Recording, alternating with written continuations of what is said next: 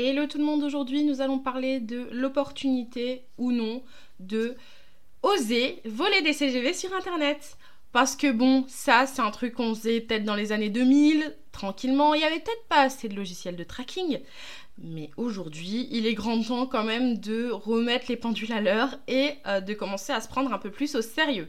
Parce qu'en fait, voler des CGV sur Internet, c'est un mauvais plan.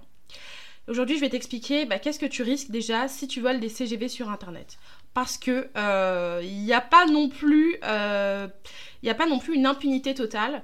Il y a de plus en plus de professionnels du droit qui font attention à savoir si euh, leur pages légales ne sont pas copiées par d'autres personnes qui ne les ont pas payées. Bah oui, c'est une prestation tout de même. Euh, il y a de plus en plus aussi d'entreprises et de, sociétés qui font attention à leur image de marque et donc qui n'aiment pas non plus que leurs concurrents viennent se servir sur leur site internet. Donc ils font aussi appel à des logiciels de tracking. Donc finalement, hein, en plus de manquer totalement de professionnalisme, tu encours de sérieuses sanctions. Parce que qui dit constatation dit aussi démarche, procédure et taper là où ça fait mal, c'est-à-dire le compte en banque. Donc, premier point que je voulais voir avec toi. Si tu voles des CGV sur Internet, tu es passible en fait de, de, sanctions, hein, comme je le disais, mais ce à quoi on peut penser directement, c'est le plagiat. Par exemple, le plagiat vis-à-vis du professionnel du droit qui a rédigé les documents juridiques, donc les CGV, pour bah, la personne chez qui tu t'es servi impunément. Euh, jusque-là. Donc par exemple, l'article L122-4 du Code de la propriété intellectuelle dispose que euh, en fait, on ne peut pas finalement euh, reproduire ou, représenter une œuvre de l'esprit en fait d'un auteur sans son consentement, euh, que ce soit pour la traduction, l'adaptation, la transformation, l'arrangement ou même la reproduction par un art ou un procédé quelconque. Mhm. Donc ça, c'est même plus large que l'image du plagiat qu'on peut avoir en général. Euh, si tu veux, tu n'as pas le droit de copier euh, sans l'autorisation de qui que ce soit. En fait, il faut toujours qu'il y ait une autorisation qui te soit euh, donnée, une session de droit, et donc en général, ça vaut rémunération proportionnelle. Donc bien sûr, les professionnels du droit ne sont pas sont bien sûr réputés pour être procéduriers. Il y a plusieurs aussi outils euh, sur le marché qui s'occupent très bien de faire du tracking anti-plagiat, anti-reproduction. Et donc ça, c'est quelque chose qu'on va pas se cacher d'utiliser. Et puis, vous vous en doutez bien, c'est pas les professionnels du droit qui vont avoir peur de poursuivre sans remords les coupables euh, qui euh, le font tranquillement et puis embellissent leur site internet, en plus avec des CGV qui sont souvent pas adaptés. Le deuxième point que je voulais voir avec toi, c'est euh, par rapport à la concurrence déloyale vis-à-vis du concurrent en fait chez qui tu viens piocher. Alors, on va toujours rester sur le code de la propriété intellectuelle. L'article L 335-2 du code de la propriété intellectuelle dispose que finalement, euh, en fait, la propriété de l'auteur est en fait sacro-sainte. Donc finalement, euh, si tu fais quelque chose, c'est-à-dire même un écrit, une composition musicale, une peinture, une production, peu importe laquelle, euh, qui se base sur la violation d'une propriété d'un auteur, c'est donc une contrefaçon. Hein.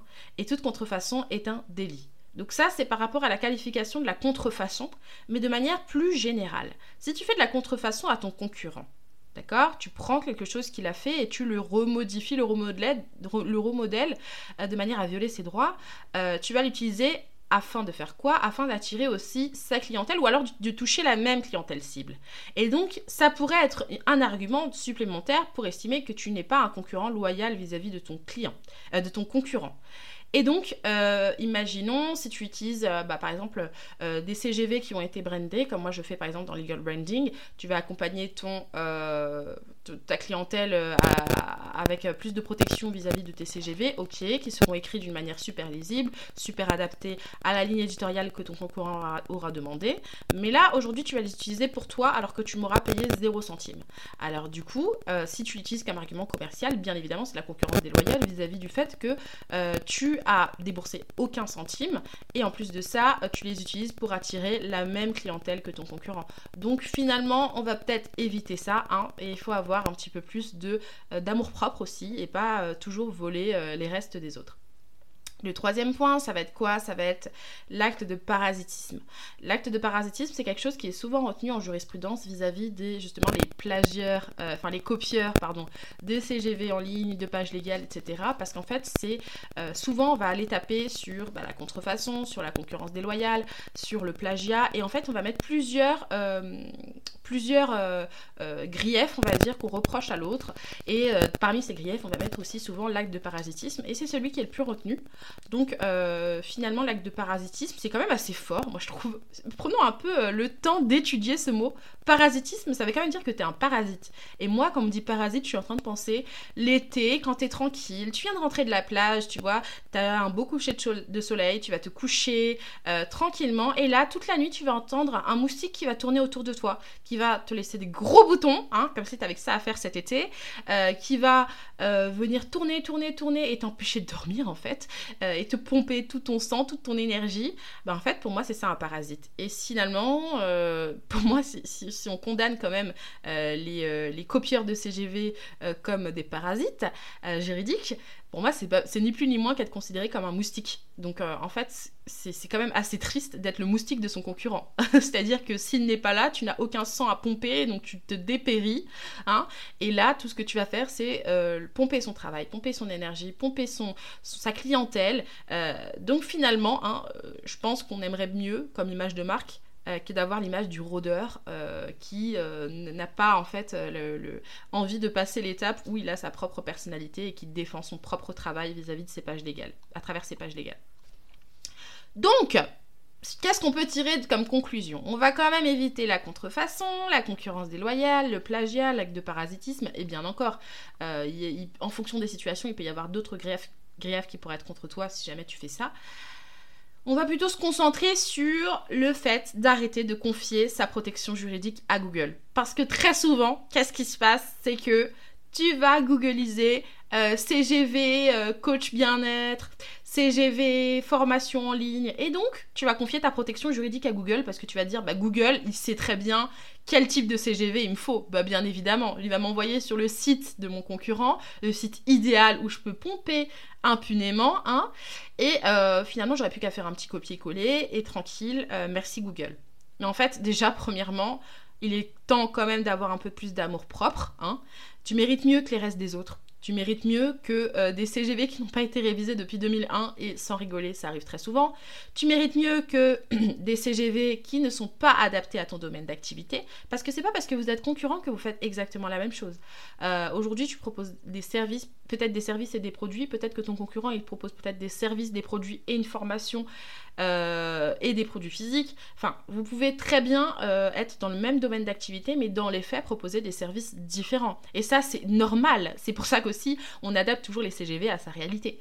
Donc, déjà, un peu plus d'amour propre et en plus comprends que c'est pas parce que ton voisin il a ces CGV là qui sont adaptés à toi. Ce serait un peu trop facile. Ensuite, euh, prends bien en compte le fait que ton entreprise, elle ne peut pas prendre soin d'elle-même toute seule ça, c'est quelque chose qui est impossible. Je prends l'image volontairement du nourrisson. Le nourrisson qui vient de naître, qui est euh, très beau et qui a beaucoup de force en fait en soi parce qu'il peut crier, il peut bouger les bras, enfin quand il est en bonne santé, il peut, peut faire déjà beaucoup de choses, mais il est très limité dans le reste. Il peut pas nettoyer lui-même ses excréments, euh, il ne peut pas se nourrir seul. Euh, voilà, il y a plusieurs choses en tout cas qui font qu'il va nécessiter de la présence d'un adulte. Il peut pas s'auto-réguler aussi en termes de température, donc on va avoir besoin de quelqu'un. Et en fait, pour moi, une entreprise ne deviendra jamais autonome. Donc une entreprise, ce sera comme un nourrisson dont il faudra prendre soin toute ta vie.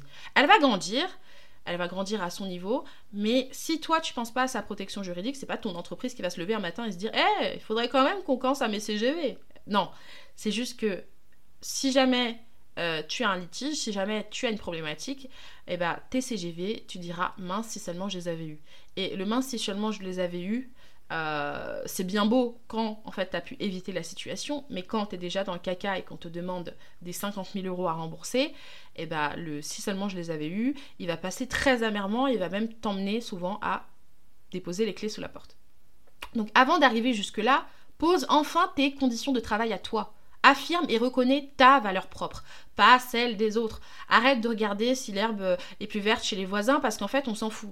Euh, peut-être que eux, bah, l'herbe est plus verte parce qu'ils passent toute leur journée à la nettoyer et que toi de ton côté, bah, l'herbe est peut-être moins verte mais parce que t'as tes enfants qui courent dessus, t'as des voisins qui viennent tout le temps, t'as des travaux qui viennent tout le temps, enfin qui sont tout le temps faits.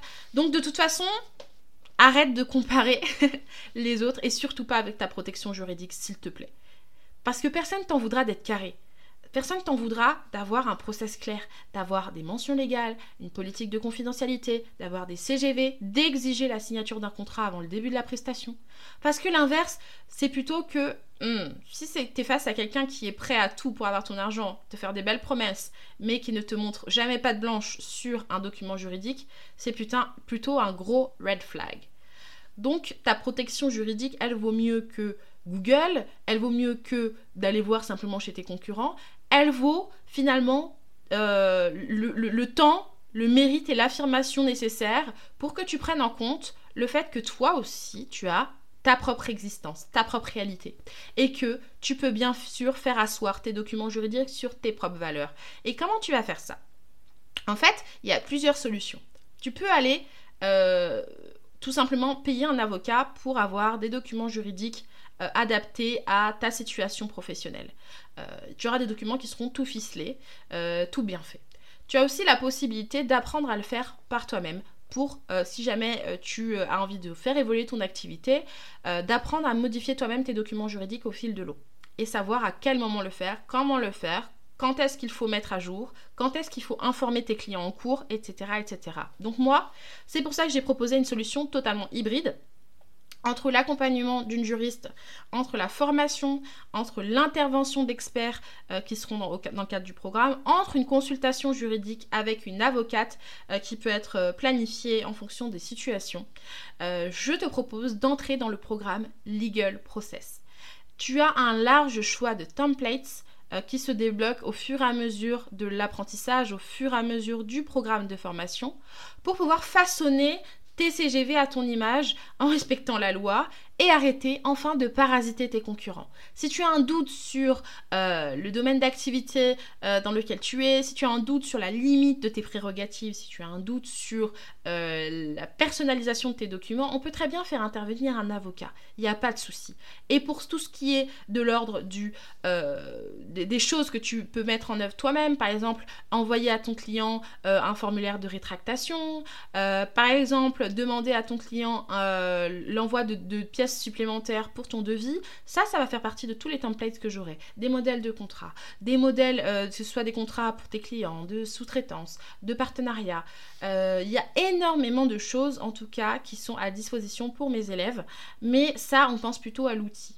Mais moi, je vous apprends aussi au comment. Je vous apprends aussi à apprendre à euh, en fait une vraie protection juridique autour de votre business en comprenant euh, ce à quoi vous êtes obligé, en comprenant quels sont vos droits et vos prérogatives et aussi comment utiliser euh, les documents juridiques mis à disposition. comment faire en sorte de s'assurer que les données collectées sont bien protégées et qu'en cas de contrôle, on ne risque pas d'avoir une grosse amende. qu'en cas de contrôle, on peut toujours faire patte blanche et montrer qu'on a bien respecté le RGPD, qu'on a bien respecté ses obligations en tant qu'organisme de formation par exemple, euh, qu'on a bien respecté ses obligations comptables, fiscales et qu'on est à jour de tout ce qu'il y a euh, de plus embêtant parfois pour nous, c'est-à-dire nos cotisations sociales, la TVA, et que finalement euh, nous ne risquons pas finalement de nous retrouver avec encore plus de problèmes qu'on a de toute façon à gérer dans la vie de tous les jours. Mon but, c'est que euh, Legal Process soit vraiment un grand outil anti-flemme juridique. Donc si vraiment euh, c'est quelque chose que tu as eu l'habitude de faire dans le passé, d'aller piocher euh, sur Google des parties de pages légales, des parties de CGV, et qu'aujourd'hui tu te dis j'ai créé plutôt un Frankenstein du droit plus qu'autre chose, je t'invite à rejoindre Legal Process. je pense que tu ne seras pas déçu et surtout tu seras bien accompagné. Parce que même si aujourd'hui peut-être que tout va bien, il peut arriver des moments où tu seras bien heureuse d'avoir des documents juridique prêt à, l'emploi euh, sous le coude et aussi de pouvoir euh, parler avec une juriste une fois par semaine en permanence juridique pour poser des questions, pour être accompagné, voire coaché au niveau du mindset pour t'aider à aller euh, encore plus loin dans ton affirmation, ton positionnement de CEO.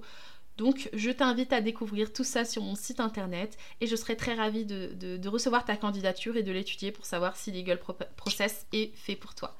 Je ne sais pas comment on termine un podcast, je ne sais toujours pas d'ailleurs, et donc je te dis à très bientôt pour un nouvel épisode.